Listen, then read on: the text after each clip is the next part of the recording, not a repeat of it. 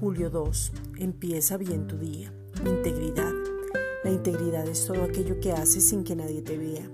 El ser íntegro significa ser transparente y no tener dos caras. El ser íntegro tiene que ver con confianza. Cuando la confianza se pierde, es muy difícil de recuperarla. El íntegro tiene la facilidad de edificar, enseñar, entrenar, equipar, cuidar, encargar, trabajar y construir. El íntegro está enfocado y su pensamiento es determinante. Como hijos amados ya tenemos una imagen, una semejanza, una identidad, un linaje especial, una huella, un ADN, un padre amoroso, un hermano mayor, una nueva familia. En esa nueva naturaleza está la integridad. Permite que el Padre mismo transforme tu corazón. Efesios 5.1. Sed pues imitadores de Dios como hijos amados. La imitación no es copiar, es ser. Tu transformación es del corazón, de lo interno y se ve en lo exterior.